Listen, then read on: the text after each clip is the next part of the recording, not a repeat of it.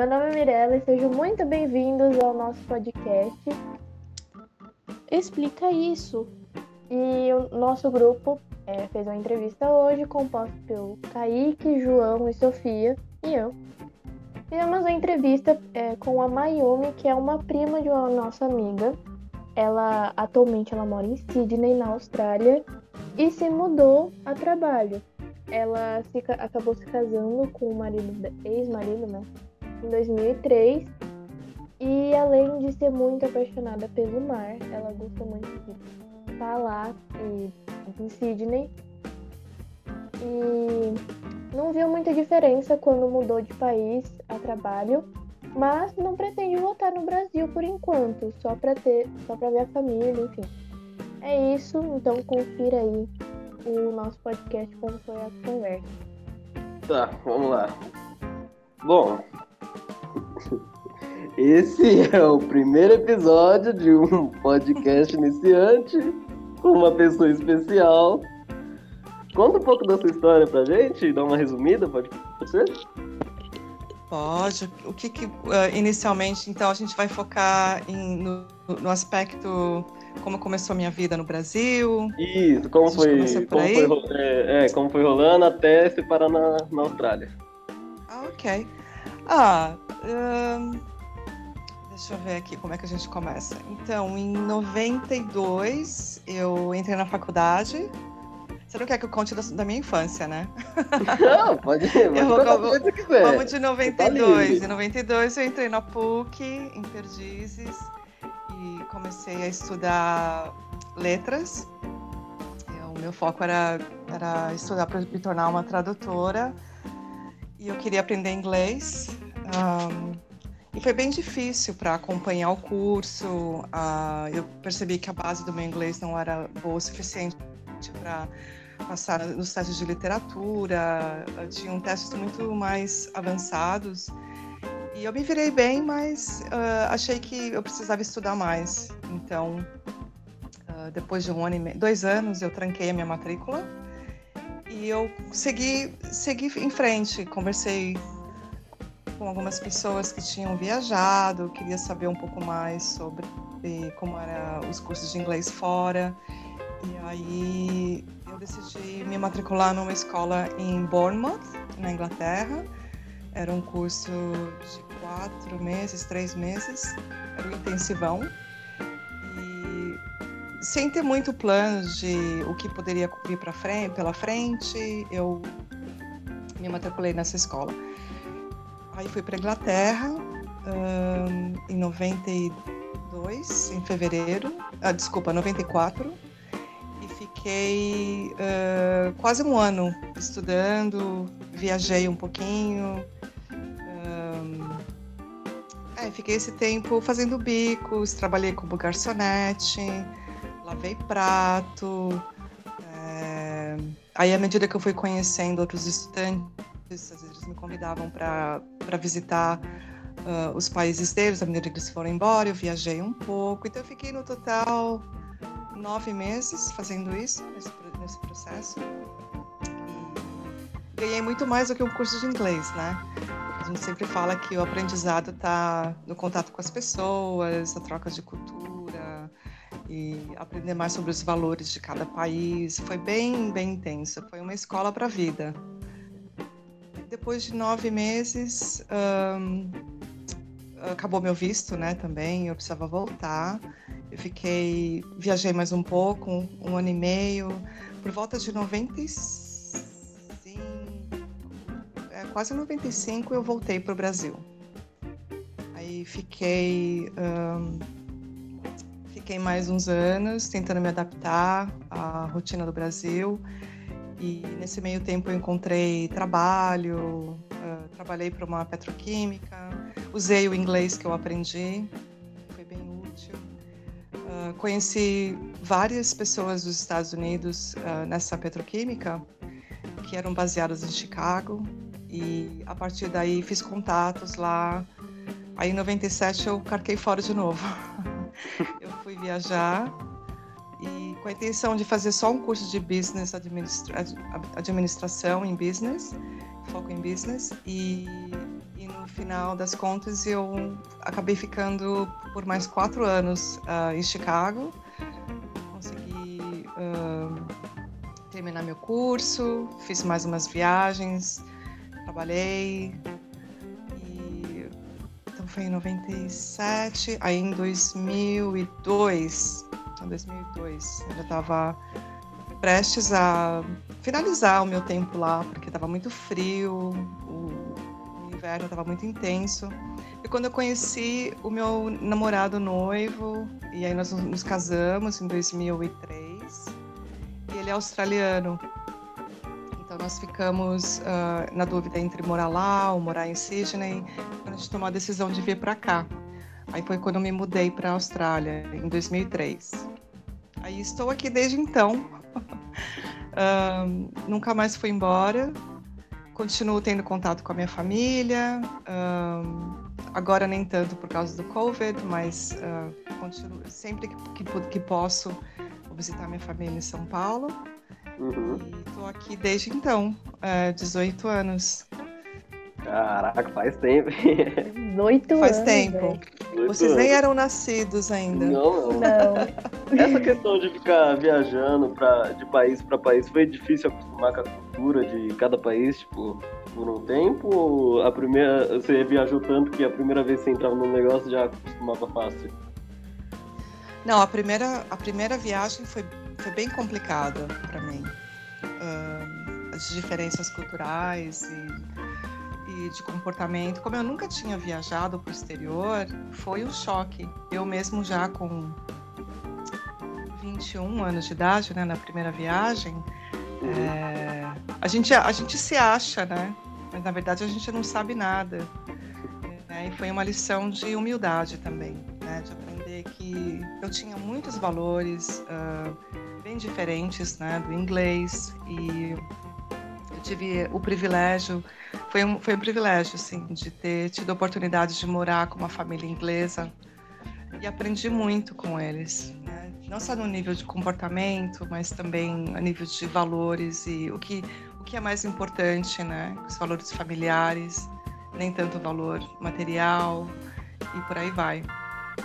Aprende mais conversando e entrando em contato com as pessoas do que numa escola bem formal, né? Isso, com certeza. É, você tem muito, muito mais oportunidade de aprendizado fora da, fora da aula, né? E na verdade a escola ela te ensina o beabá, mas se você não pratica a língua, você não vai aprender nunca, né? E você não tem essa oportunidade de praticar tanto em aula, né? Então, em todas as questões, né, do contato humano, o aprendizado sempre foi morando com a família, trabalhando, uh, tendo contato fora da sala de aula, né? Uhum. Um, é, foi isso. Uh, não foi fácil. Os primeiros seis meses foram bem difíceis. Uhum. Tanto aí na Inglaterra quanto na Austrália, você, tipo, passou por alguma dificuldade de, tipo, algum preconceito, essas coisas ou não? Você sabe que uh, não, não senti nenhum preconceito. Acho que tenho, tenho amigos que, que sofreram um pouco, mas eu acho que em, em, qualquer, em qualquer classe social, em qualquer país que você se encontra, as pessoas que, que são contra né, imigrantes. Acho que na verdade são pessoas que sentem medo do, do desconhecido, né? Acho que o preconceito nada mais é do que um medo, né? É uma insegurança pessoal muito intensa, né? Que a pessoa não, não se sente à vontade e um diferente, né? E tem medo, né? E isso manifesta de uma forma agressiva às vezes. Comigo não, nunca senti nenhum preconceito, não. É que em questão de quem não apoia a própria imigração é meio burrice, porque a história da humanidade de civilização foi feita em baseada de imigração, né? Exato. Tem, tem uma discussão muito grande aqui com relação a isso, né? Porque qualquer pessoa que, que, que, que nasceu aqui na Austrália, né? Quando ela olha todos os, os, antepassados, o histórico, nenhum deles veio de uma pessoa que é originalmente daqui, né? Todos os países foram construídos, constituídos de imigrantes, né? E aqui é muito mais notado. Então a gente fala que o dia 26 de janeiro não é o, né, não é a, o dia da Austrália, né? Eles chamam, na verdade, existe uma boa parte da população que chama o dia da invasão, né? porque quem não é aborígene, né, de origem indígena, não é daqui originalmente. Né? Então essa data, tudo isso não constitui o que é a Austrália. A Austrália não começou no dia 26 de janeiro né, de 1800 acho que 1880. Eu estou confundindo agora com o fim da escravidão. Mas é isso, é 200 e, 210 anos, 225. Eu, eu não tenho a data correta, para falar a verdade. Mas um, é bem isso, né? As pessoas que falam, ah, volta para onde, de onde você veio, né? Uma pessoa que fala isso é uma pessoa que está mandando todos os antepassados dela pra, de volta para a Inglaterra, né? Uhum. Uhum. que foram os colonizadores. Aí existe uma comunidade gigante uh, da Itália, da Grécia, né, muitos chineses aqui. Não, não existe uma. E agora muitos brasileiros, né? Então, não existe um, um, um fator para determinar quem é o dono daqui, né? Quem, não ser os aborígenes, né? E acho que todas as comunidades indígenas do mundo podem dizer a mesma coisa. Uhum.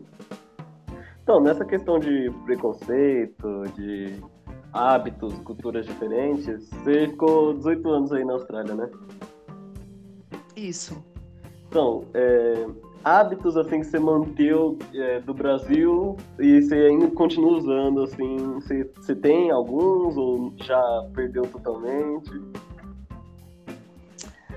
Ah, não, eu mantenho. Ah, acho que toda parte da, da culinária eu ainda tenho isso presente na minha vida. Eu como meu arroz e feijão. Uh, Aí tem muitos restaurantes.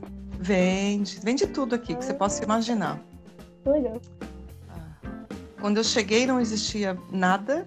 Hoje tem mercados que vendem a maioria só produtos brasileiros, tem distribuidores online. Uh, relação à música também, eu escuto música brasileira, mas eu sou mais as, as clássicas, né?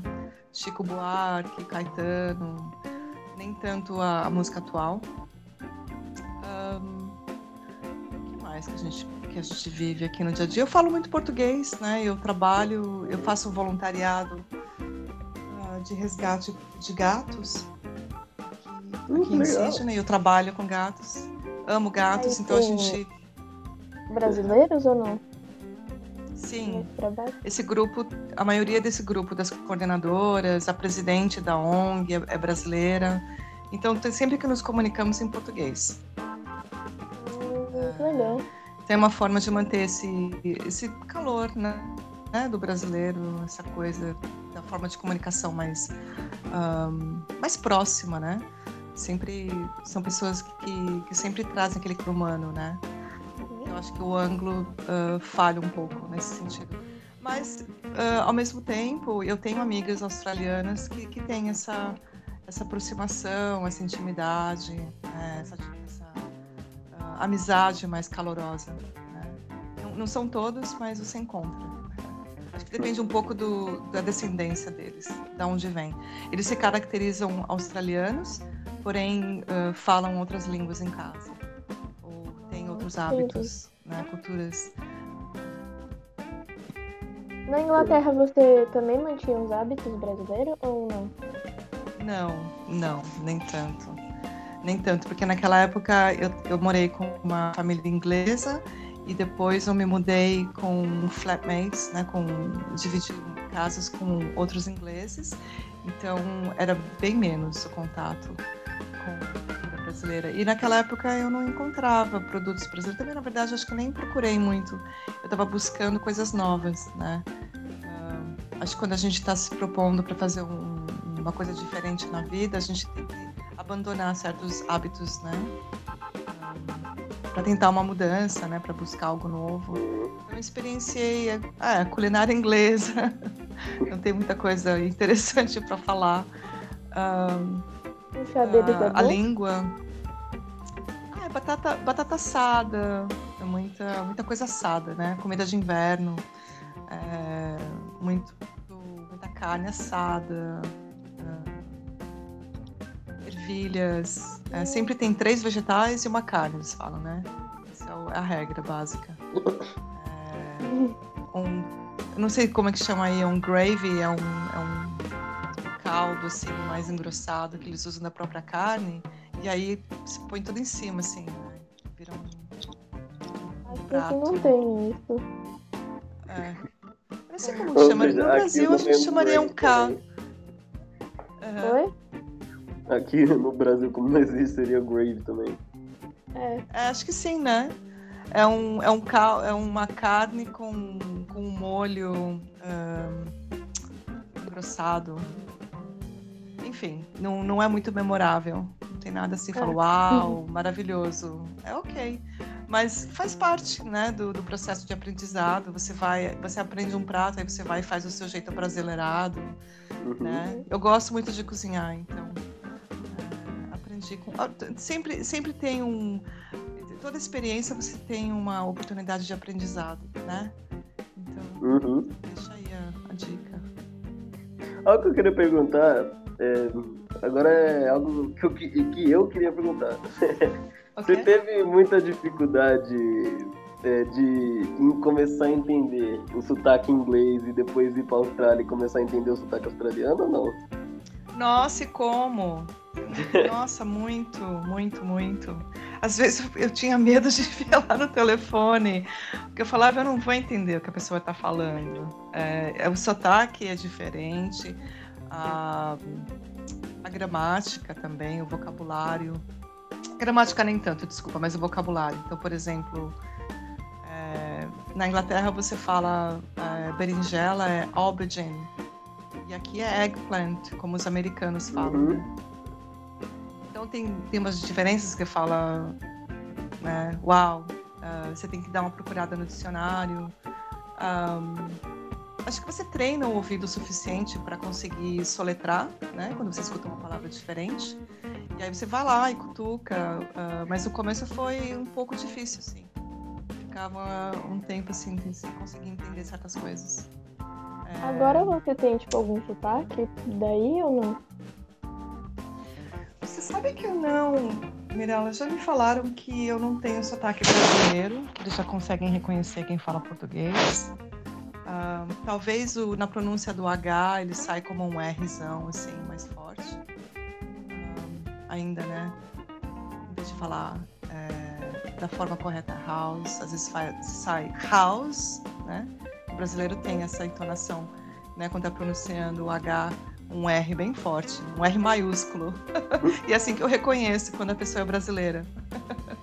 quando sai assim. Ou que vem de uma, de uma língua interessante notar que quem fala espanhol tem outras entonações uh, mais uh, óbvias, né? Brasileiro eu reconheço dessa forma. Nunca chegaram para mim e falaram assim, nossa, seu sotaque é, é, seu sotaque é brasileiro.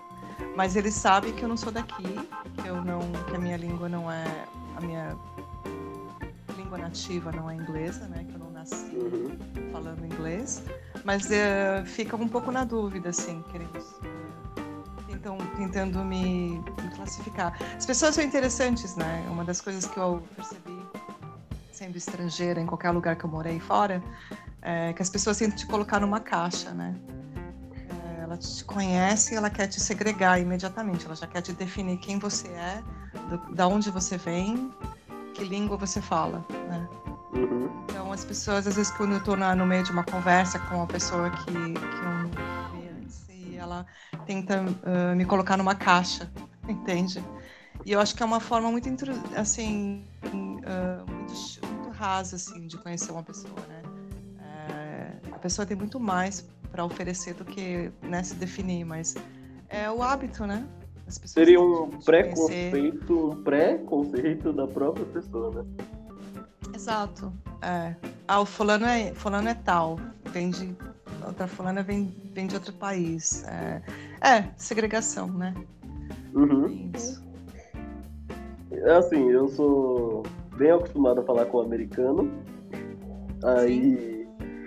normalmente, quando eles descobrem que eu sou brasileiro, eles, a primeira coisa que eles perguntam muitas das vezes é tipo, você sabe jogar futebol? Não sei. É verdade. Ah, você escuta samba? É. Hum, Interessante. é assim, tipo, a questão de ter o costume de conversar com mais pessoas estrangeiras é, te dá uma liberdade de tipo, usar sotaques que você nunca usou antes e tentar coisa nova. E se a pessoa não Isso. entender, ela só vai mandar um sorry. É, exato. Exato. E, e o importante de, de todo o processo de aprendizado é se jogar e não ter medo de errar, né? E rir da- do erro e, e achar engraçado, porque essa é a melhor forma de você nunca mais esquecer.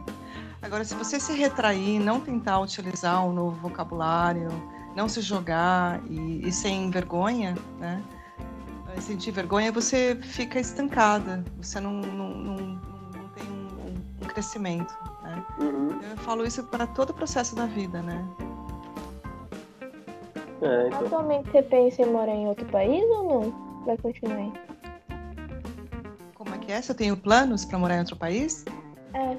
Ou apenas viajar? Ah, ah, eu gostaria muito de, de experienciar mais uma etapa. Gostaria, sim.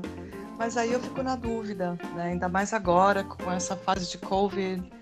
Tem, existe uma crise mundial, né? E as pessoas estão perdendo o emprego, muito pelo contrário do que era ah, antes do Covid. né? Então, suas chances de, de se locomover, de, de começar uma vida nova, ela existe, né? Acho que existe, mas eu eu tô bem aqui no momento. Eu sinto que Sydney é uma cidade que eu gosto de estar. Eu tô próximo ao mar, eu tô na cidade. Então, quando tudo se abrir, vai me lembrar muitas coisas assim, né? De estar você caminhando para o museu, tenho restaurantes, bares próximos, assim, a vida urbana e ao mesmo tempo ter uma vida próxima à natureza, né, tá próximo ao mar. Então eu gosto muito de estar aqui no momento. Então não tenho planos para mudança, mas para viajar sim, para conhecer mais lugares, assim que a vida voltar ao normal. A gente acabou de sair de um lockdown aqui, né? Segunda-feira a gente comemorou o Freedom Day, depois de um lockdown. Nós ficamos uns meses assim parados. É, foi.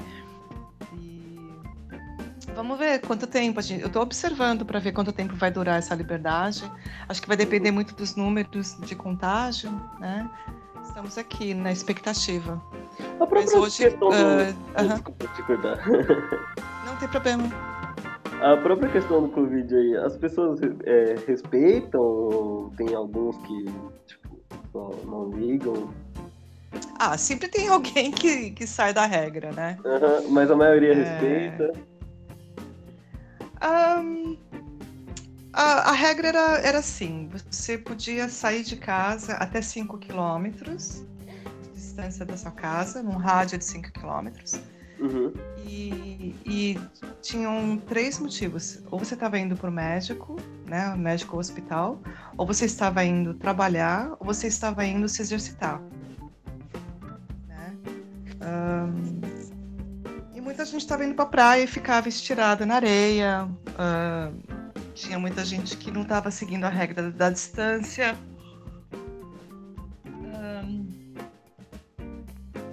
dependendo do trabalho que você fazia, você não podia sair. Então, por exemplo, é, quem estava fazendo mudança, né, quem tinha caminhão de mudança, tinha algumas regras. Não podia sair do estado, só podia fazer mudança dentro da, do estado de New South Wales, né?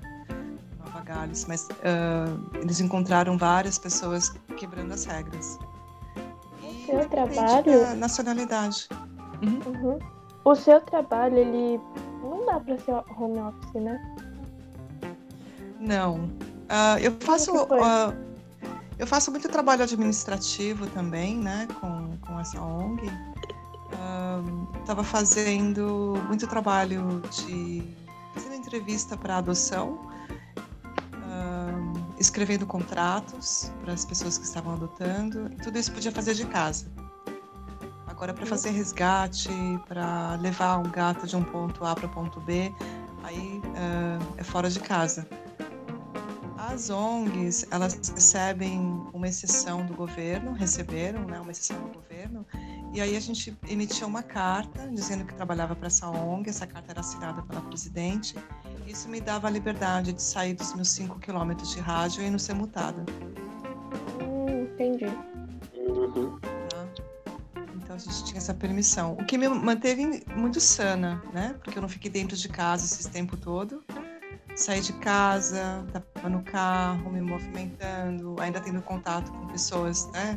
Com distanciamento e tal. E isso foi muito bom, porque esse tempo todo eu, eu tive um propósito, saía da cama com um propósito. É, muita gente estava sofrendo uh, doença mental, né? Isso é bem perigoso. É, E tipo, né, mudança radical do nada dá uma, dá uma pira na pessoa, né? Verdade. Dá, e acho que afeta o ego também, né? Que a pessoa fica, a pessoa fica presa nela mesma, e se ela não tá bem com ela mesma, ela, ela, sofre o risco de sofrer essas, ah, essas quedas emocionais, né? E Uhum. se a pessoa não tem um parceiro que, que consegue equilibrá-lo, ou mora sozinha, né? Isso se agrava muito. Eu prestei muita atenção nessa questão anos, dois anos, né? Uhum. A vacina aí já foi liberada para todo mundo ou tem parte que não tomou? Tem muita gente que não quer tomar aqui, né? Que são anti-vax e Sempre tem, né? Aqui também tem. sempre tem. É, bom, a gente tem que respeitar as diferenças, né? Mas hoje, quem não está vacinado não pode entrar em restaurantes, não pode entrar em bar. Ah, daqui a pouco as escolas vão começar a, a vetar algumas as crianças que não foram vacinadas, né? Porque não, não querem correr o risco. Na verdade, não é nem o risco de, de- da, da- pessoa contaminar os outros. O, que- o objetivo é aumentar a imunização para que as pessoas não parem em, em UTI, né? E, e, virem uma- e que vire uma calamidade ah, pública, né? Porque não existem tantos leitos né, essa. Ah, já, foi, já foi reportado que pessoas que morreram de Covid em casa, né? Porque não se trataram corretamente, porque a, a doença foi muito forte e a pessoa foi dormir e não acordou nunca mais, né? Uhum. tem essa questão também. A imunização, ela é uma proteção da pessoa, né? A preocupação não é tanto a contaminação. Eu acho que é inevitável que todos vamos pegar, né? Vamos estar expostos ao vírus. O importante é estarmos protegidos, né? Uhum. Uhum. É, tipo, é, no final. no final. Quando essa pandemia. Se, se essa pandemia acabasse agora, assim, tipo, você teria algum, alguma vontade de voltar a viver no Brasil? Ou ia continuar a querer viver aí ou em outro país? Ahn, no momento, não, mas eu nunca descarto a possibilidade. Estou sempre aberta para qualquer ideia, qualquer oportunidade. Aí de- dependeria muito da situação, do que for, do que estiver na mesa para ser analisado, né? No momento, não. Uhum. Mas eu sei que um dia minha mãe vai precisar mais de mim, que eu vou precisar estar mais perto dela, talvez ficar mais tempo no Brasil, né? Mas eu gostaria de ter essa flexibilidade, de poder voltar, né? E, e ter uma ter essa, essa flexibilidade, sim. Uhum. Em questão da sua família, tu visita o Brasil com muita frequência? Ou, tipo, ainda não Então, o ano passado-? O ano passado, em dezembro, eu me aposentei pela United Airlines. Eu trabalhei para a United por 17 anos aqui em Sydney. Uhum. E, então, essa aposentadoria, ela me deu a flexibilidade de, de voar ah, à base do stand-by, né? Mas de graça. E é, uma, é um benefício ah, que eu vou ter para sempre. Hum, legal. Até, até eu não conseguir mais voar. Então, eu tenho essa flexibilidade de poder ir, sim. Ah, tanto é que anteriormente ao, ao Covid, eu estava conseguindo ir para o Brasil todo ano. né? Hum, então é isso, é essa é a ideia de poder utilizar esse benefício. Vamos ver, né? Como é que vai ser. Todo mundo vai começar a viajar mais agora, né? E infelizmente ainda não tem tantos voos disponíveis, né? Sim. Vamos ver como vai ser essa regra, porque até o momento, ah, quem entra na Austrália tem que ficar sob quarentena num hotel que é determinado pela, pelo governo.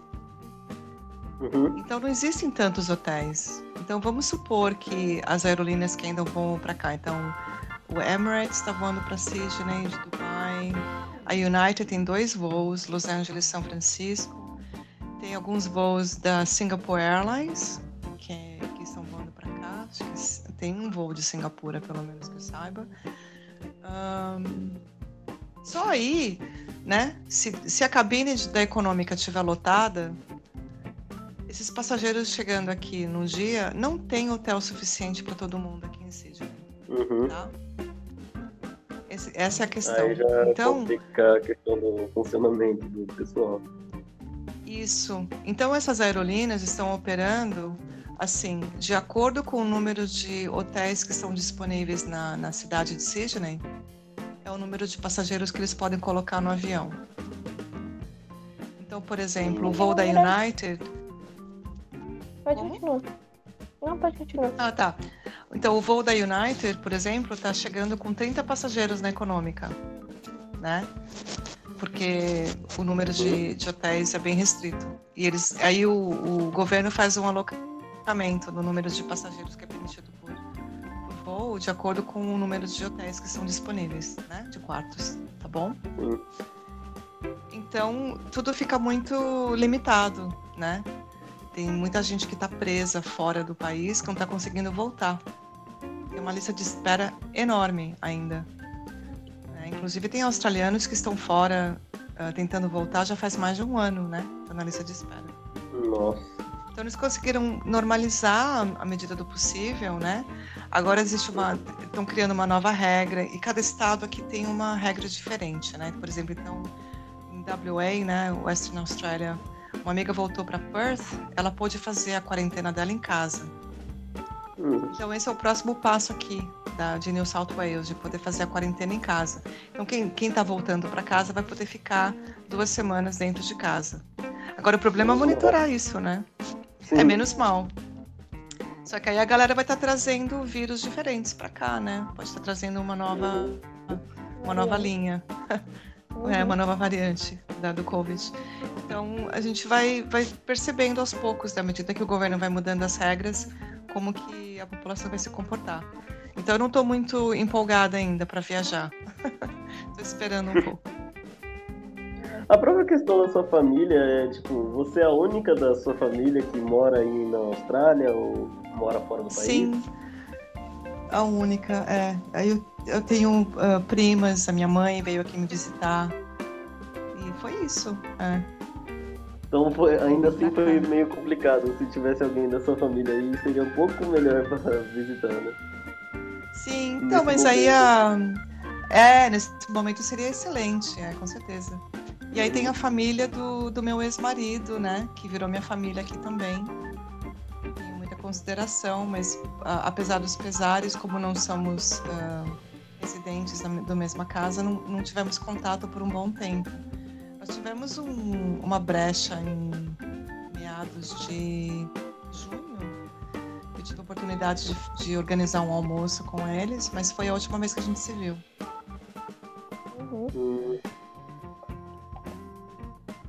Vocês aí, ah, como que tá a, a rotina? Ah, a rotina do Covid. tá complicado, Olha. né? Com... complicado.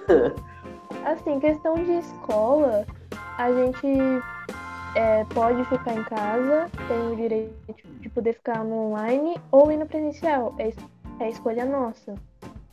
No meu Ok. caso, eu não tô indo agora.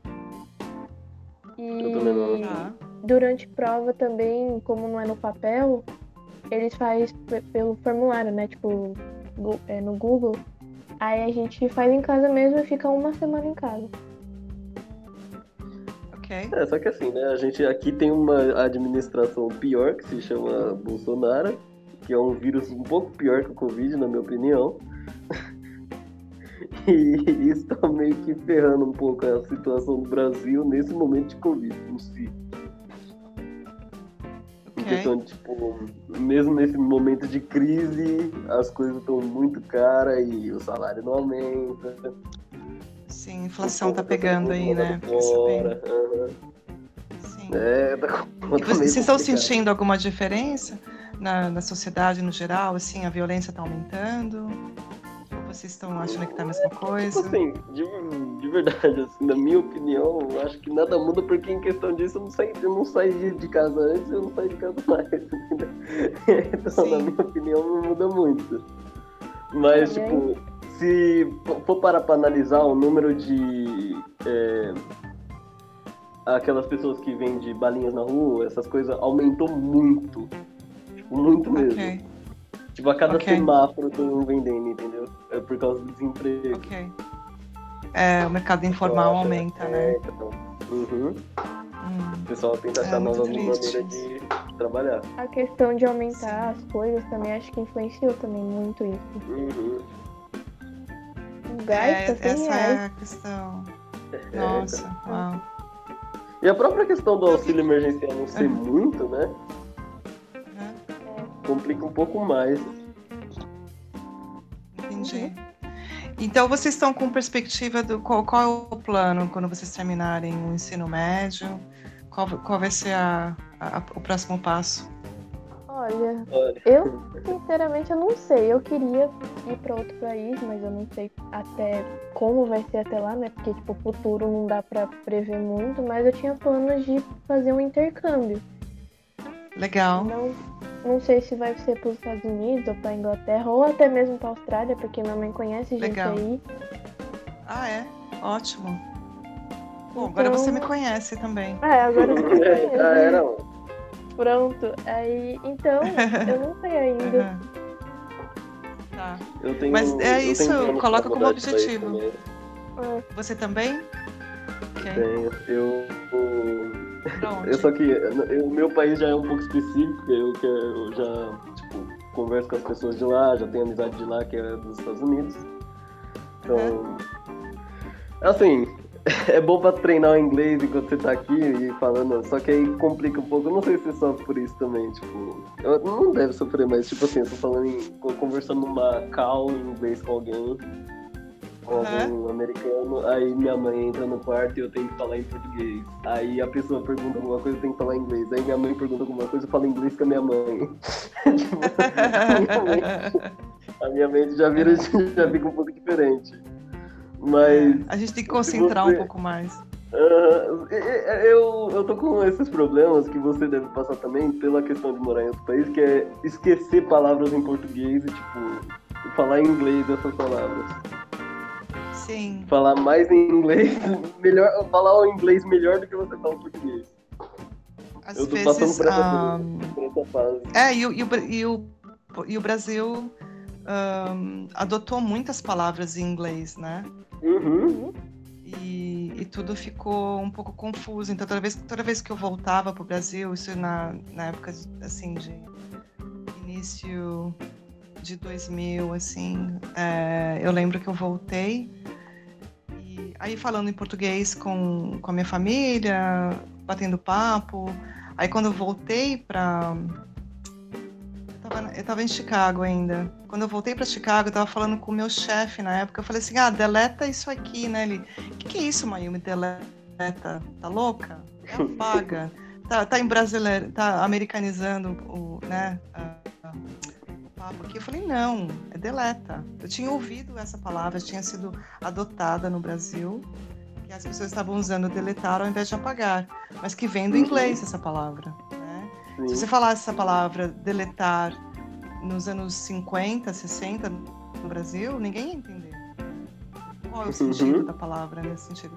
Então, assim, teve mu- muita, muita ah, mudança né, na, na gramática. Eu fiquei prestando atenção e às vezes eu ficava pensando, será que eu estou usando o termo correto? Será que é correto usar a palavra em inglês nesse contexto, né? Fica um pouco confuso também. né? E eu acho que o brasileiro adora gringo, né? Tem essa coisa da, de querer usar a palavra inglês, aí vira o, a parte do vocabulário informal, né? É, Vocês concordam? demais. Concordo Então, demais. a questão de virar parte do vocabulário é, informal, eu sou eu sou fluente em inglês. Eu consigo falar inglês com qualquer pessoa, normalmente ela vai me entender. E eu falei também inglês com pessoas da minha idade, que falam muita gíria, que eu comecei a aderir a essas gírias. Aí as, perguntas, as Aham. pessoas brasileiras me perguntam o significado das gírias e eu não sei como explicar pra pessoa como, como explicar, só que eu sei aonde usar a gíria, entende? Entendi. Você Sim. vai aderindo à, à informalidade, só que você só tá lá, tipo, de impostor naquela, naquela situação. Sim. É que é, é- às vezes é complicado você explicar uma gíria, né? Porque tem um contexto, às vezes, cultural, Uhum. histórico da palavra, né?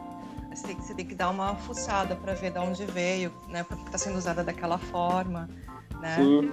Ahn, até ahn, não sei te dar um exemplo agora, mas eu percebo que dependendo da- do estado, da onde o australiano é, eles usam palavras de- assim, as gírias de formas diferentes também. E acontece no Brasil, né? Você vai para o Nordeste, parece que está falando outra língua, né?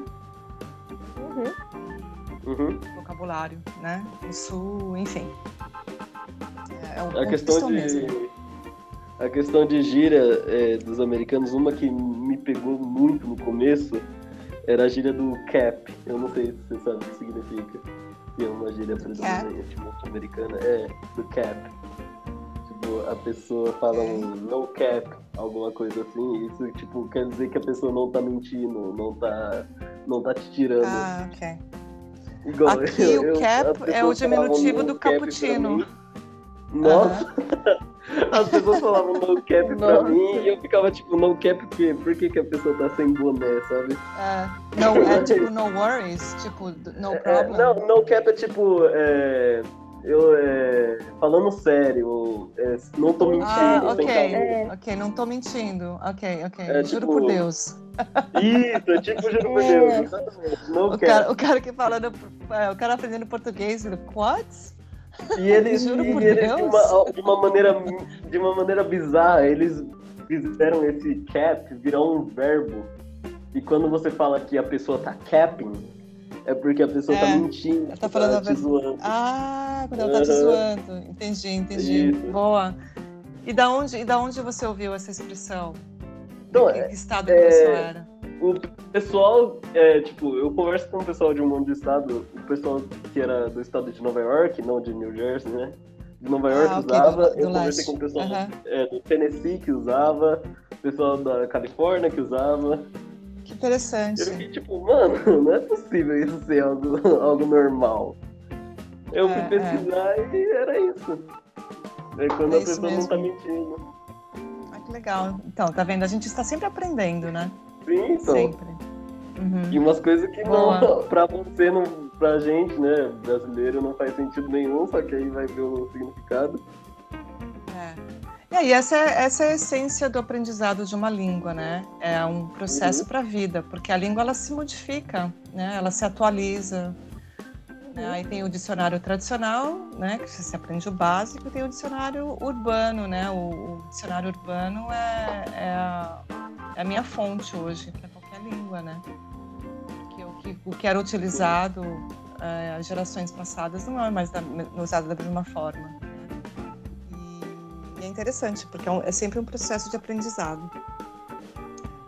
E a, a própria questão de falar gírias e de ser imigrante, assim, te faz você se conectar muito mais com o ambiente que você quer se mudar. Tipo, se você se mudar para os Estados Unidos falando gírias americanas, eles vão, tipo, é, te entender melhor como uma pessoa que já, já é de lá, né?